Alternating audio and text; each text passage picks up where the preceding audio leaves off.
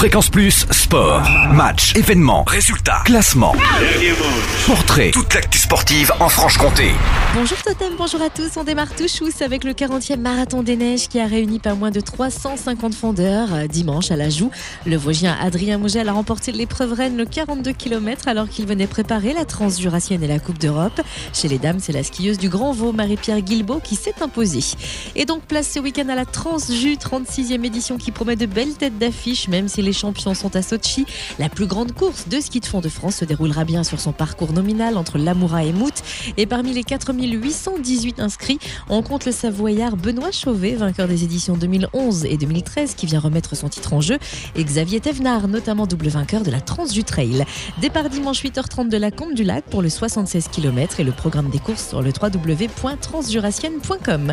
En foot, Jura Sud a repris les choses en main en s'imposant 3 à 1 face à Villefranche samedi dernier en 17e journée de CFA. Les hommes de Pascal Moulin joueront la Coupe de Franche-Comté samedi à 14h en Haute-Saône face au Football Club 4 Rivière 70.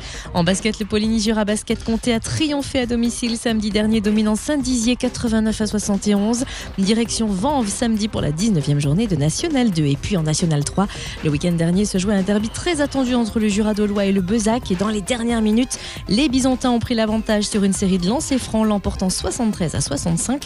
Victoire qui leur permet d'accéder à la seconde place du championnat devant Fastat qu'ils rencontrent samedi. Et puis Lons s'est imposé sur le fil samedi face à Tarare en 16e journée sur le score de 75 à 74.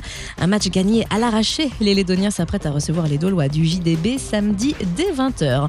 Enfin de son côté, Montmoreau vient de quitter la dernière place du championnat en battant Saint-Apollinaire 75 à 53. Les Qatarus se déplacent à Auxerre samedi.